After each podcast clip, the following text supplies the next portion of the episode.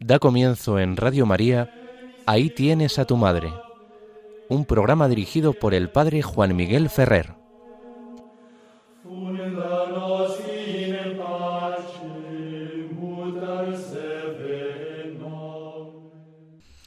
Saludo muy cordial a todos vosotros, queridos amigos oyentes de Radio María. Comenzamos, como nos han anunciado, el programa Ahí tienes a tu madre. Os habla Juan Miguel Ferrer.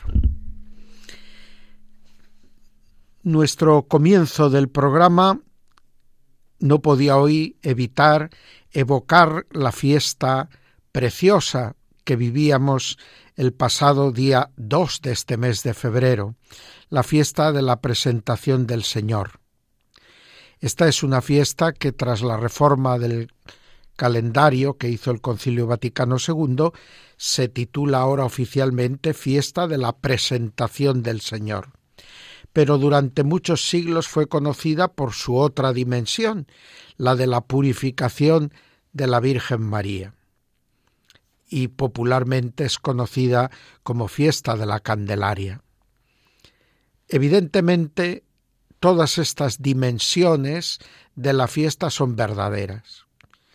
El fundamento es el fundamento que nos da la teología y que hace de ella claramente una fiesta del Señor. Es el día en que Cristo es presentado como Mesías Salvador al pueblo de Israel. Es verdad, había sido anunciado su nacimiento a los pastores, pero aquellos pastores de Belén eran simplemente una pequeña representación del pueblo, ni siquiera eran de la gente más religiosa. Luego vinieron los magos de Oriente, que representaban a todos los pueblos de la tierra. Pero en el día de la presentación del Señor en el templo, por ser el templo de Jerusalén la casa de oración de todo el pueblo de Israel, se ve como el lugar apropiado para que el Mesías de Dios sea anunciado y proclamado a todo el pueblo de Israel. Es verdad que no lo va a ser con la presencia de toda la muchedumbre del pueblo, como ocurriría en el momento de su pasión, pero ahora es presentado ante personajes significativos que de alguna manera ellos representan a todos estos hombres y mujeres de Israel que estaban en la fe esperando el cumplimiento de las promesas de Dios, la llegada del Mesías. Pero si este es el fundamento teológico, también es cierto que el aspecto mariano, la purificación de Nuestra Señora, actúa en esta ocasión de un modo muy importante. ¿Por qué? Porque si es verdad que Jesús no necesitaba ser rescatado como todos los varones de Israel porque era el Hijo de Dios hecho hombre, es también verdad que la Virgen María no necesitaba purificación. Ella era la que había dado virginalmente a luz a Cristo. Y como sostiene la tradición, en ese alumbramiento virginal María no había derramado sangre, que era lo que ocurría en un parto normal y lo que constituía la impureza legal de las madres de Israel que debían de esperar para reponerse físicamente cuarenta días y a los cuarenta días acudían al templo para que allí se hiciera el reconocimiento de su purificación legal, es decir, que ese estado de contaminación por el contacto con la sangre, por el derramamiento de la sangre, había cesado y ahora podían reiniciar su vida social dentro del pueblo de Israel con normalidad. y también podían incluso pues acudir a la oración en las sinagogas. Evidentemente, en el caso de Jesús y María, presentación y purificación vienen a mostrarnos una realidad nueva, la realidad de los tiempos mesiánicos. La presentación de Jesús confirma que lo que nos dice la fe se ha hecho realidad, que el verbo de Dios es realmente un hombre y que haciéndose hombre se somete a la ley que regía para los hombres, para el pueblo de Israel. Y por eso se somete a la ley y acude al templo para ser rescatado como todo primogénito varón de Israel, a cambio, en el caso de las familias modestas, de un par de pichones o de dos tórtolas. De algún modo, el Evangelio nos está diciendo con esto, el Verbo eterno se ha hecho verdaderamente hombre, se ha unido al pueblo de Israel y a través de él a la humanidad entera. Ha asumido verdaderamente nuestra naturaleza humana con el fin de redimirnos. Pero la purificación de María aporta también un dato muy importante. Y es que esta que es verdaderamente madre, que llega con su verdadero hijo entre los brazos para presentarlo en el templo, ella permanece virgen.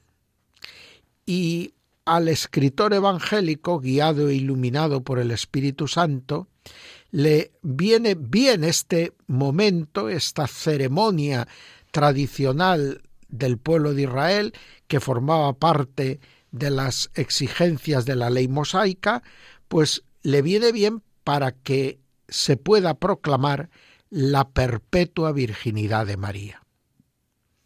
Llega María al templo y lo que queda patente no es que después de su maternidad ha tenido que purificarse, sino que lo que queda patente es que ésta no ha necesitado purificación porque en su alumbramiento no ha derramado sangre y permanece siempre virgen como dirá un prefacio de la liturgia romana, hablando de Cristo, al nacer no menoscabó la integridad de su madre, sino que la consagró. O como dirá San Ildefonso con esa frase que lo repetían los catecismos antiguos, salió del pudoroso seno virginal como un rayo de sol atraviesa el cristal sin romperlo ni mancharlo. Y la purificación de María servía para dar y hacer constatación de esa perpetua virginidad, de esa virginidad en la concepción y en el alumbramiento.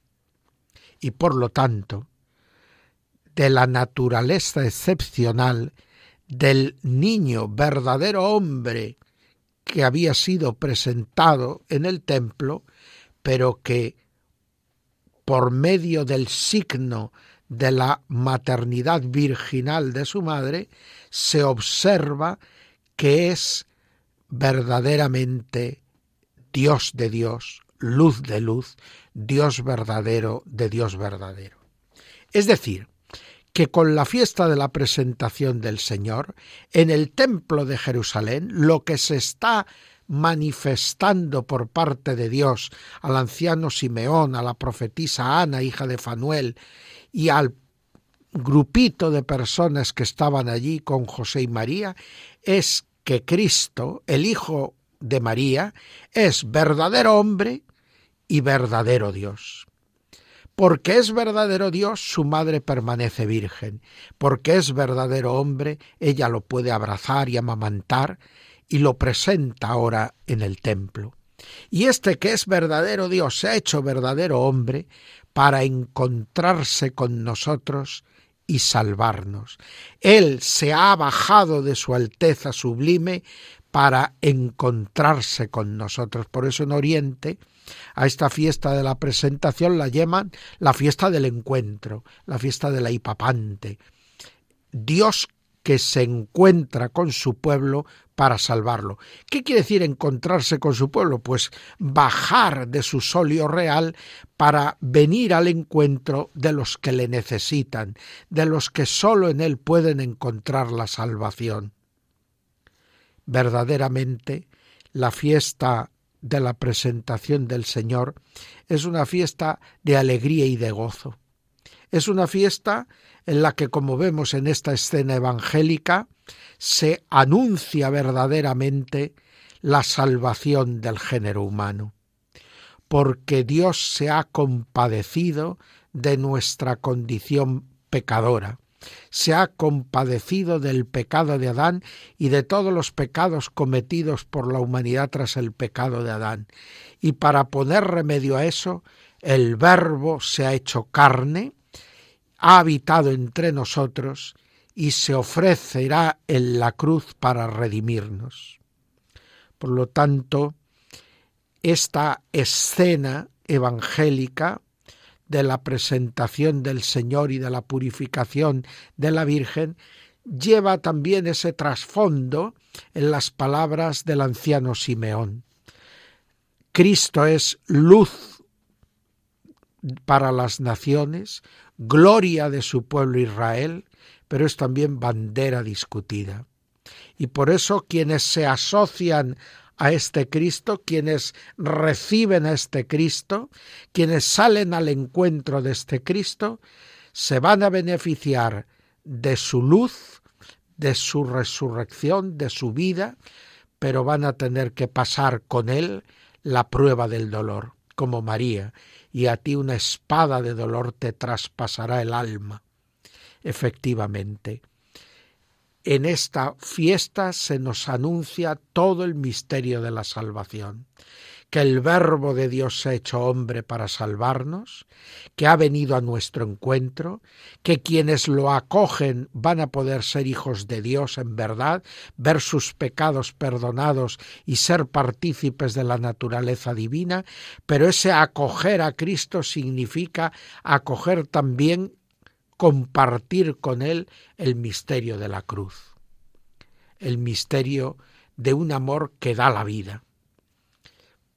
Que esta fiesta que hemos celebrado tan recientemente nos ensanche el corazón y nos haga acoger verdaderamente a Cristo y saber ofrecer con Él las cruces de cada día, esas que nos vienen sin buscarlas, esas que están marcando precisamente la realidad de la condición del hombre en la tierra, pero que le pueden amargar el alma, desesperar y desear no haber nacido, o le pueden, si acepta esta presencia del Señor Salvador en su vida, convertirse para él en trampolín y escalera que le hace ascender hacia la luz definitiva, hacia la gloria de Cristo. Salgamos al encuentro del Señor con las luces encendidas en las manos, en la candelaria de nuestra vida, para que así podamos gozar un día con Él de la luz que ya no conoce ocaso, como lo hizo, como lo hace la Virgen María, nuestra Madre. Vamos ahora a ponernos en actitud de oración. Ofrezcamos nuestras cruces, sigamos a Cristo con ellas, como lo hizo la Virgen María, a la que una espada traspasó el alma para así poder resucitar con Cristo y participar de su vida divina. Hagamos oración de estos buenos deseos mientras escuchamos el canto de esta antífona Dei Amoris.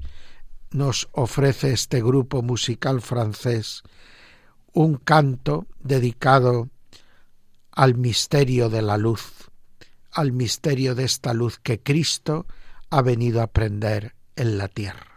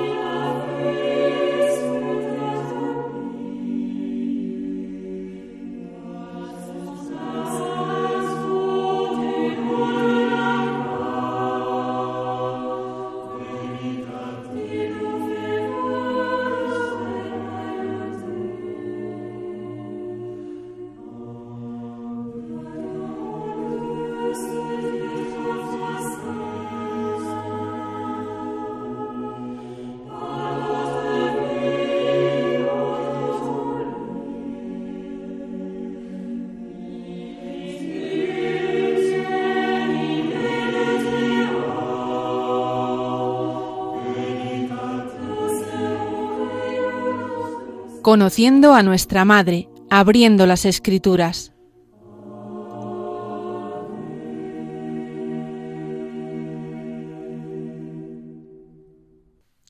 Pues entramos, queridos amigos oyentes de Radio María, en el segundo momento de nuestro programa Ahí tienes a tu madre.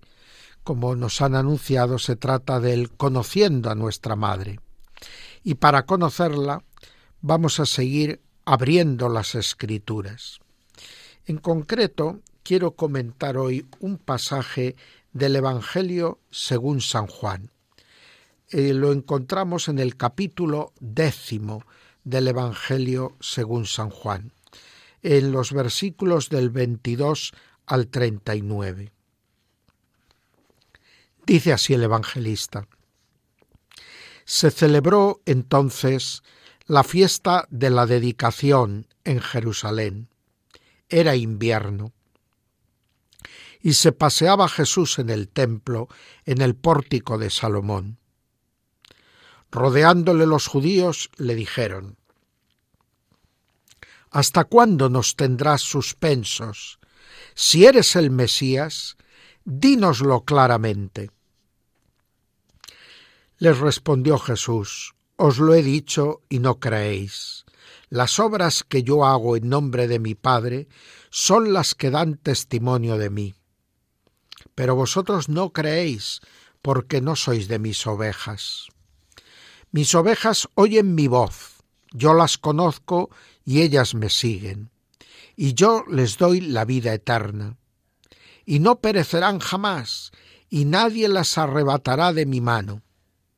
Mi Padre, que me las dio es mayor que todos, y nadie puede arrebatarlas de la mano de mi Padre. Yo y mi Padre somos una cosa. De nuevo los judíos tomaron piedras para apedrearlo. Jesús les dijo, Muchas obras buenas os he mostrado de las de mi Padre. ¿Por cuál de estas obras queréis apedrearme?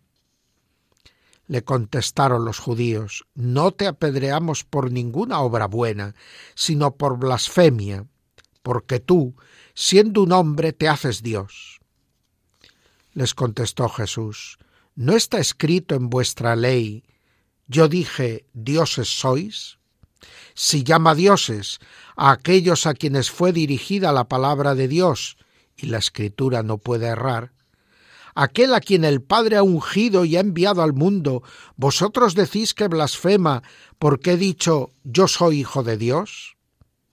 Si no hago las obras de mi Padre, no me creáis, pero si las hago, aunque no me creáis a mí, creed a las obras, para que sepáis y conozcáis que el Padre está en mí y yo en el Padre.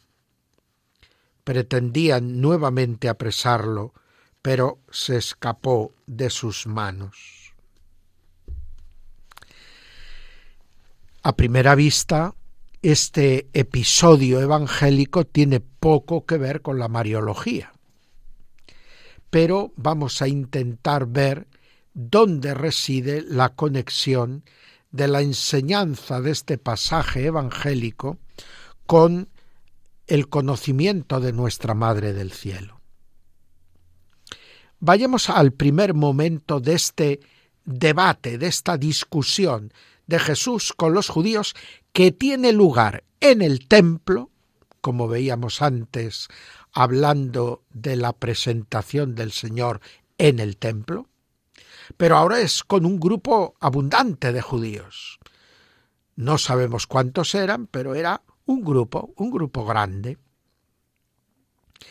Jesús ha subido al templo por la fiesta de la dedicación del templo, es decir, de la consagración del templo, el templo que existía en Jerusalén eh, cuando vivía Cristo en la tierra, eh, por lo tanto, el templo que construyó Herodes el Grande.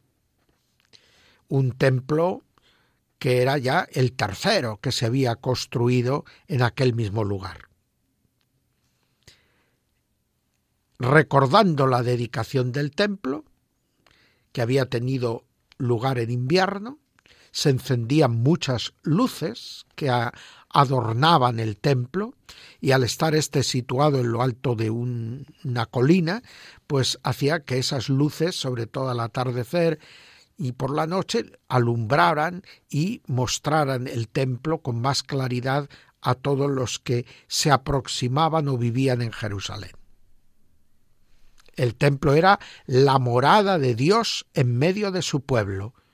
La teología que se había desarrollado en el éxodo en torno a la tienda del encuentro, el lugar donde Dios se encontraba con Moisés, donde Dios convocaba a su pueblo para dirigirse a él, pues esa teología se había prolongado y se había consagrado en el templo de Jerusalén.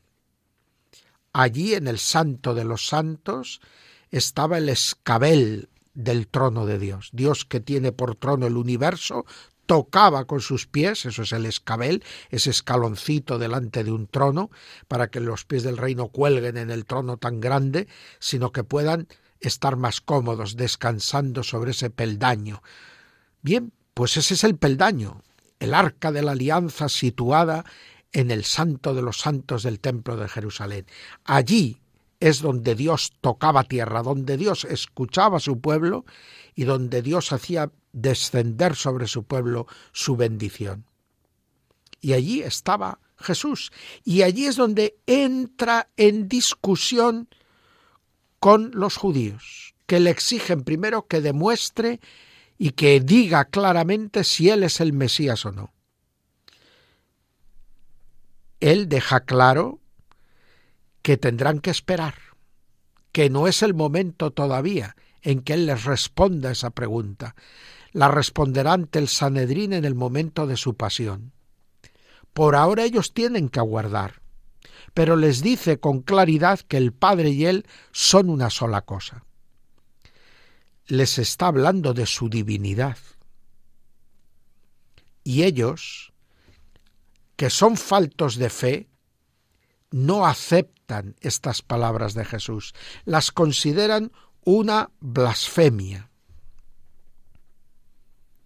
cuando les responda la pregunta en el Sanedrín con ocasión de su pasión, se rasgará las vestiduras el sumo sacerdote y condenará a muerte a Cristo por decir que Él es el Mesías Hijo de Dios, por decir que Él, según la profecía de Daniel, es ese que camina como hijo de hombre hacia el anciano de días y se sienta junto a él en el trono. Porque les va a decir con claridad no sólo que es el Mesías, sino que es el Mesías hijo de Dios, Dios de Dios, luz de luz, Dios verdadero de Dios verdadero. Pero ellos no lo aceptan.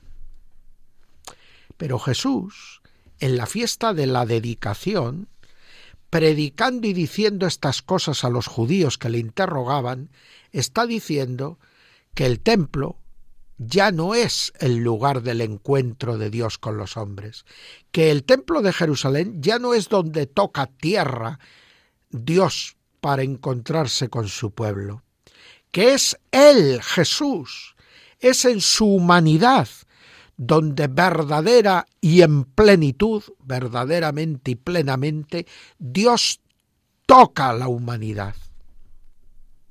Les está diciendo que Él es el verdadero templo. Por eso elige este día, por eso elige este lugar. Les está diciendo que Él es el templo cuando llegue la hora de la pasión, volverá a repetirse después del episodio de la expulsión de los vendedores del templo, volverá a repetirse la escena. ¿Con qué autoridad haces estas cosas? No os contesto todavía. Pero os aviso, destruid este templo y yo lo reconstruiré en tres días. Y se escandalizan de lo que está diciendo pero San Juan apuntará, hablaba del templo de su cuerpo, que sería destruido en la cruz y enterrado en el sepulcro, pero al tercer día sería resucitado.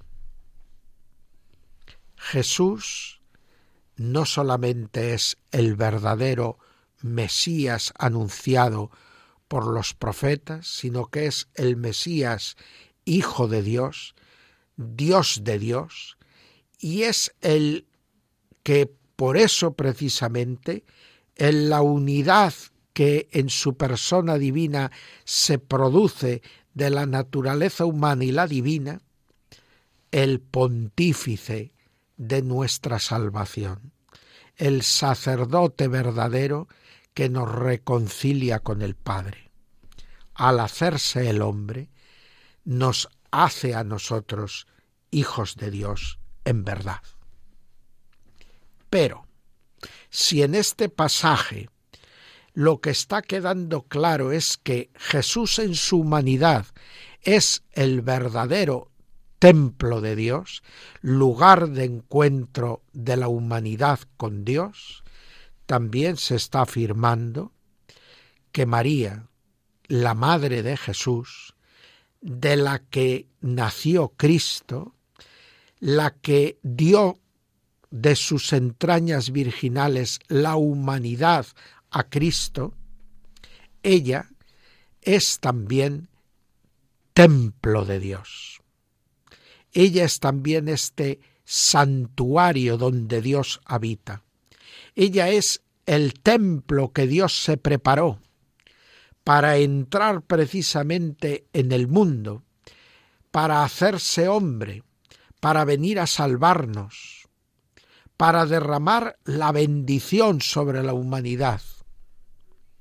Y por eso, en esta afirmación de la condición del cuerpo de Cristo como templo definitivo y verdadero, va unida la imagen y la función de María como templo de Dios.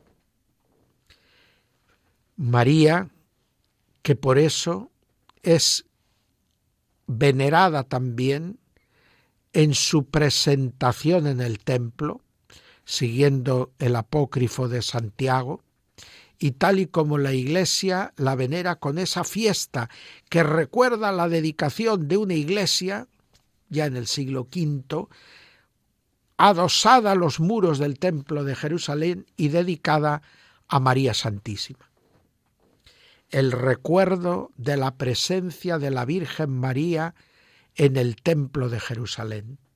El apócrifo de Santiago presenta a María entregada cuando tiene tres añitos de edad al templo de Jerusalén, para que allí completen su educación y la cuiden. Los padres de María eran ancianos, según la tradición que representa ese mismo apócrifo de Santiago. Y María es educada en el templo. No deja de estar en íntima relación esta vocación de María, esta elección de María, esta preparación que Dios hace de María para que pueda ser la madre de su Hijo, este preservarla de toda mancha de pecado, este guardar de ella y hacerla crecer en la virtud y habituada a la meditación de la palabra de Dios, al saboreo de la palabra de Dios y de la oración. Por lo tanto, María, templo de Dios, aparece también en este pasaje indirectamente como un eco de la condición de templo de Dios que tiene el Verbo encarnado, su Hijo. Y de alguna manera, por eso María aparece como modelo de la Iglesia, que es también esa edificación, ese templo espiritual, ese cuerpo místico de Cristo, que nos integra a todos nosotros como piedras vivas de una construcción fabulosa, la Iglesia. De tal manera que contemplando, leyendo y saboreando esta discusión de Jesús con los judíos en el templo de Jerusalén con ocasión de las fiestas de la dedicación, estamos viendo a Cristo como verdadero templo y lugar del encuentro con Dios, estamos viendo a María como la que dio esa humanidad a, su Hijo y, y cómo ella también fue y quedó así consagrada como templo de Dios, como madre de Dios, y cómo así la Iglesia aprende también de María a ser esa humanidad prolongada de Cristo, a participar con Cristo de esa condición de templo de Dios, lugar del encuentro de los hombres con Dios. Y no en vano, la constitución sobre la Iglesia del Concilio Vaticano II, la Lumen Gentium, pues nos dirá que la Iglesia es en Cristo como un sacramento del encuentro de los hombres con Dios. La vocación de la Iglesia, ser el lugar del encuentro entre los hombres y Dios, aprendiendo las actitudes de María y siguiendo los pasos de Cristo, el templo verdadero, el templo definitivo, el que al unirnos a su humanidad nos hace precisamente a nosotros templo de Dios. Pues pidamos saber aprender cada día de María, acoger a Cristo, para saber darlo también a los hombres.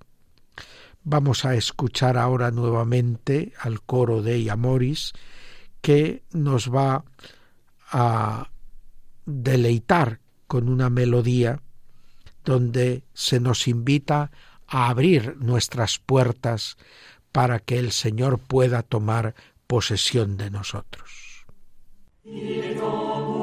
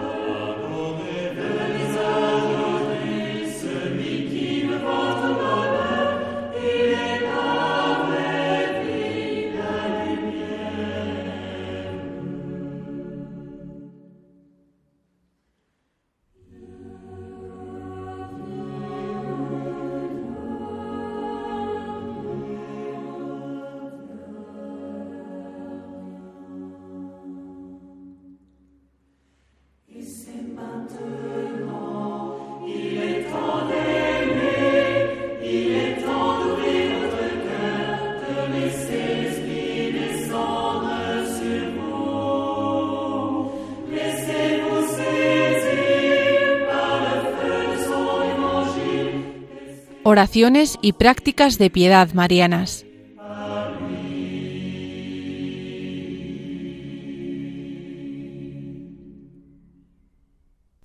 Como nos han anunciado, comenzamos ahora el tercer momento de nuestro programa Ahí tienes a tu madre, comentando algunas oraciones y prácticas de piedad marianas. Lo hacemos desde la perspectiva propia de este programa, que intenta siempre dar un matiz teológico a las consideraciones que en torno a María y el culto a María pues se pueden hacer. En concreto, quería yo hoy recordar que el próximo día 11 de febrero, en esta misma semana que hoy comenzamos, vamos a celebrar una advocación de la Virgen muy extendida y prácticamente universal. Me refiero a la fiesta de la Virgen de Lourdes. La fiesta de la Virgen de Lourdes se ha hecho prácticamente universal, de ahí su presencia, junto con la de Fátima y la de Guadalupe y la de Loreto, en el calendario universal. Y me sirve esta fiesta que vamos a vivir el próximo día 11 para recordar la importancia que en el culto a la Virgen María pues han tenido los santuarios marianos y la peregrinación a estos santuarios. Y en el caso de Lourdes, cómo nos ayuda también a comprender la vinculación del culto mariano con la oración de intercesión en favor de los enfermos.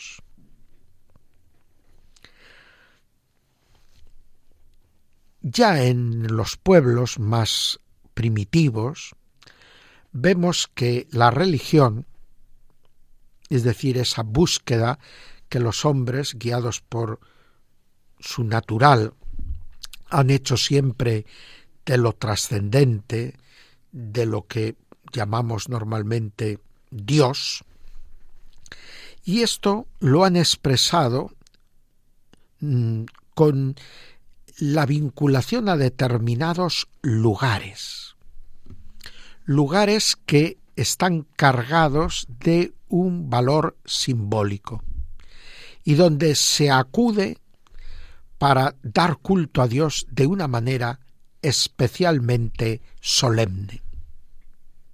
Así, en muchas religiones, pues hay una cueva, hay una montaña, hay un árbol, hay un edificio o monumento erigido por la mano del hombre que puede estar evocando estas otras realidades. A veces monumentos de piedra que evocan una montaña, otras veces santuarios que parecen una cueva. En otras ocasiones pues se trata de columnas o de tótems que evocan un árbol. De un modo u otro, los seres humanos han buscado un lugar que adquiere un valor simbólico que lo hace trascender nuestra geografía ordinaria para permitirnos allí el contacto con lo que está más allá de nuestra realidad cotidiana. Puede ser la montaña por su elevación, puede ser el árbol por su vida tan larga y duradera frente a, a, lo más breve de la vida humana, puede ser esa cueva que parece introducirnos en el interior de la tierra y acercarnos a sus misterios, puede ser una fuente de agua que nos habla de esa vida que el agua aporta a la tierra y a los seres que en ella habitan.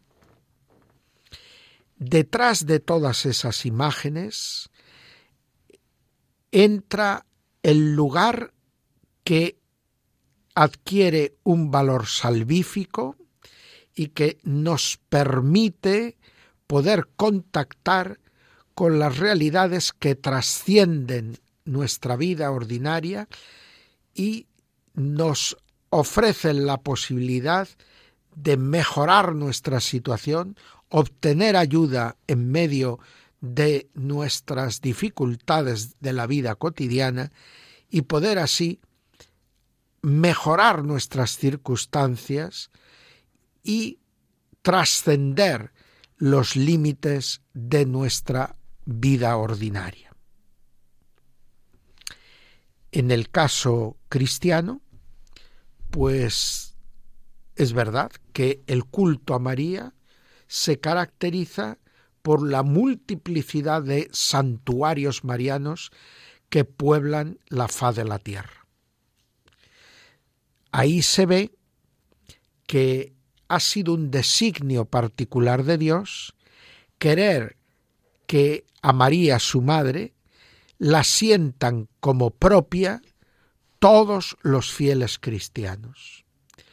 Y para que esta cercanía se haga más sensible, se ha permitido la multiplicación de lugares y advocaciones que hacen propia de un grupo reducido de seres humanos la cercanía maternal de María. La realización de estas palabras que dan título a nuestro programa, las que pronunció Jesús en la cruz mirando a Juan, ahí tienes a tu madre. Cuando la Virgen María ve nacer ermitas y santuarios por toda la faz de la tierra, con advocaciones tan diversas, es porque cada grupito, por pequeño que sea de seres humanos que tienen fe, que comparten la fe católica, quieren, desean, sienten a María como algo verdaderamente suyo. Y la manera de especificar, de concretar esa pertenencia es el multiplicarse los lugares consagrados a María. De ahí que los santuarios unas veces a nivel puramente local, otras veces a nivel comarcal o nacional o internacional, se convierten en lugares de encuentro con María. Y en ese encuentro con María, lugares y oportunidades para que María ejerza una intercesión ante Dios en favor de los fieles, pero también para que los fieles, uniéndose a María, intercedan los unos por los otros y presenten a Dios todas sus necesidades. Así, el santuario de Lourdes nos hace comprender la importancia de esta advocación mariana que atrae a hombres y mujeres del mundo entero, que vienen allí a encontrarse con María y a través de María llegar a su Hijo Jesucristo, pero que allí oran de manera especial y llevan allí de manera especial a multitud de enfermos, con la esperanza de la curación y en todo caso con la certeza de salir de allí reforzados, fortalecidos, consolados, para poder afrontar con gozo la curación o aprovechar aceptando la enfermedad para hacer de ella un tesoro al servicio de la Iglesia y de los hermanos.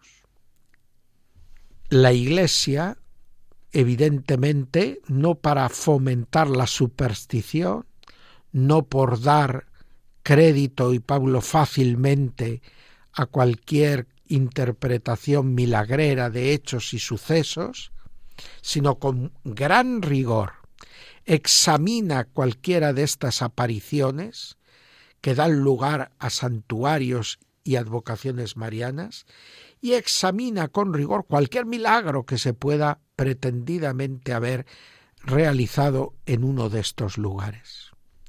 El rigor con que la Iglesia juzga estos hechos nos habla del deseo de que verdaderamente se pueda confiar el pueblo fiel y aproximar a los santuarios cuyas apariciones han sido reconocidas por la Iglesia y obtener allí multitud de dones y bendiciones de Dios y aprender allí con María a orar e interceder los unos por los otros.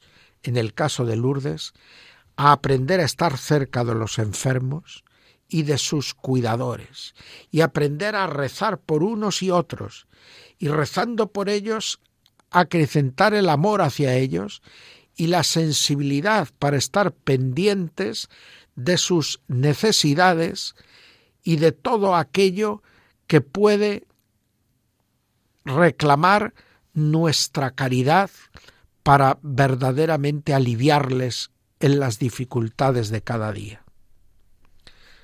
Por lo tanto, la peregrinación aparece como una reproducción de nuestra vida, una oportunidad para abrirnos al Señor, para como los de Maús dejar que Jesús camine con nosotros, para terminar sentados a la mesa con Él y reconocerle, es decir, ver cómo crece en nosotros la fe. Y de ahí poder experimentar sus dones y poder también interceder en favor de otros para que en ellos Dios pueda manifestar su gloria.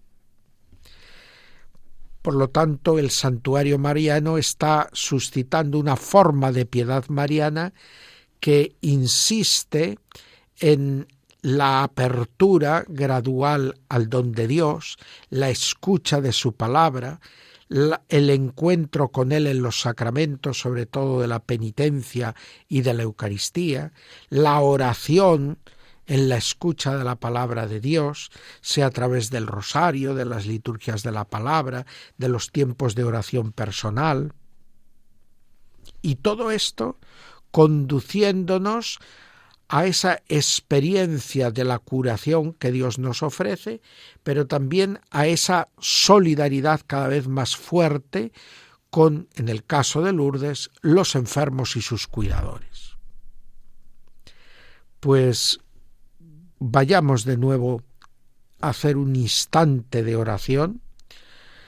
Pidamos hoy en particular por los enfermos y sus cuidadores y pidamos también, recordando la fiesta de la Candelaria que evocábamos al principio del programa, que la paz, esa frágil lucecilla que está encendida en el corazón de la humanidad por Dios no se apague, no la apaguen los odios de los hombres con la guerra. Pues pidamos por los enfermos y sus cuidadores en estos tiempos de pandemia, pidamos también por la paz en el mundo en estos momentos en que se ve en diversos lugares seriamente amenazada. Y hagámoslo mientras escuchamos nuevamente al coro de Iamoris, que en medio de la noche nos invita a descubrir la luz de Dios y a escuchar su voz en el silencio.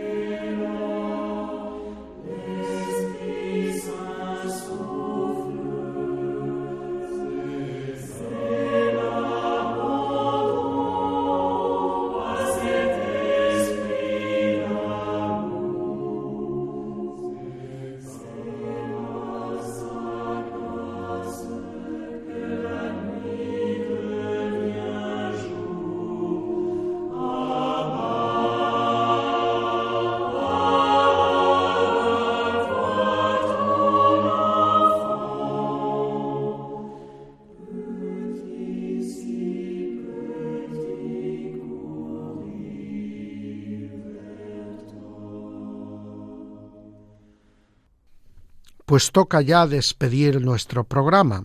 Llevamos una hora desde las cinco de la tarde en las ondas de Radio María haciendo este programa Ahí tienes a tu madre.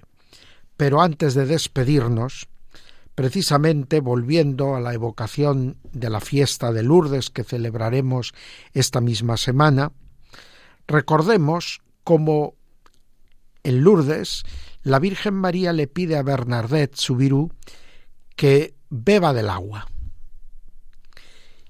Lourdes, que es un lugar de curación, es también un lugar de curación de nuestra falta de fe, de nuestra vida de espaldas a Dios. Ojalá en esta semana sepamos aprovechar la llamada que la Virgen nuestra Madre nos hace a beber el agua. Como en el diálogo de Jesús con la mujer samaritana, en el capítulo cuarto de San Juan, nosotros también somos invitados a beber el agua que Dios nos da. Si conocieras el don de Dios, serías tú quien me pediría a mí agua, y yo te daría un agua que se convertiría en tu interior en un surtidor que salta la vida eterna. No seamos tan resistentes como la mujer samaritana. Dejémonos tocar pronto como Bernardet por la llamada de María, que es eco de la llamada de su Hijo. Acudamos a beber en las fuentes de la salvación.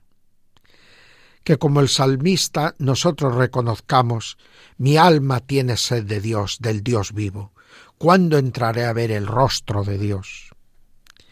Que esta semana que la fiesta de la Virgen de Lourdes sea una oportunidad para todos nosotros de beber el agua de la gracia de Dios en los sacramentos y de recibir la luz de su palabra, para que la fe crezca en nuestro corazón y se traduzca en santa esperanza que nos haga anhelar los bienes definitivos y en verdadera caridad que nos mueva a amar a Dios sobre todas las cosas y al prójimo, a nuestros hermanos, como a nosotros mismos. Hasta pronto, queridos amigos. Nos encontraremos de nuevo junto a María, nuestra Madre. Hasta pronto.